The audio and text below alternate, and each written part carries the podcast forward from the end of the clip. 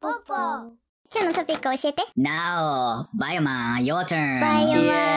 ーイコーヒー2050年問コー題。ヒー2050年何それ2050年問題知らないよね、コーヒー。知らない知らない。今超重要またなぜかっていうと気候変動によって冷涼で寒暖で温度差がある素晴らしいコーヒー産地これが温暖化によってどんどん産地が減っていって2050年までに毎朝のコーヒーが飲めなくなるってことが今コーヒー界の超重要トピックえまたーそんな中で今日紹介するスタートアップはこの2050年問題を解決するアトモモレキュラーコーヒーアトムあ、とモレキュラーコーヒー。コーヒー。今すごい注目コーヒー豆を使わないコーヒーを作るってことでどういうこと今いきなり資金調達をしているスタートアップコーヒー豆を使わないコーヒー。そ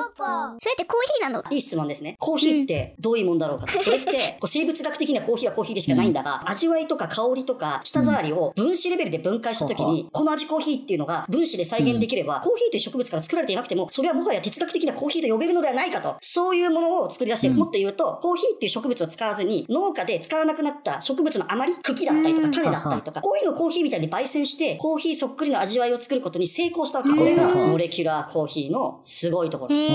バイオコーヒーなんだね。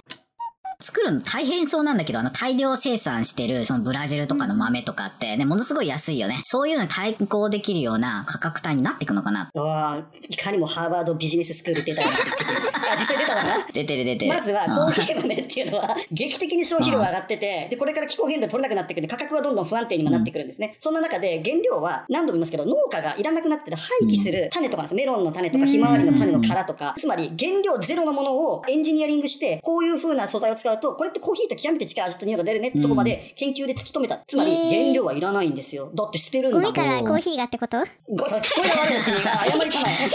とじゃん。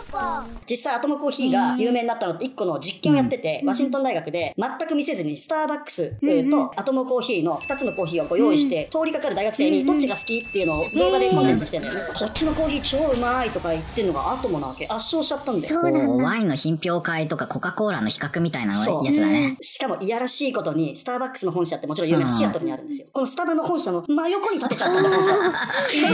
やるねトヨタの本社の横にテスラっていうちっこいなんか屋台出したみたいななんかそういうぐらいいやらしいことやってきてるわけスターバックスみたいに世界中の豆を取りまくってばらまいてるけど俺たちはもう次の次元行くと、シアトルの中でもうコーヒーの世代交代をスタバの城下町でこのいらなくなった農産物から作るっていうので今すごい注目を浴びている、へーストーリー性もあるんだよ面白いね。飲んでみたい。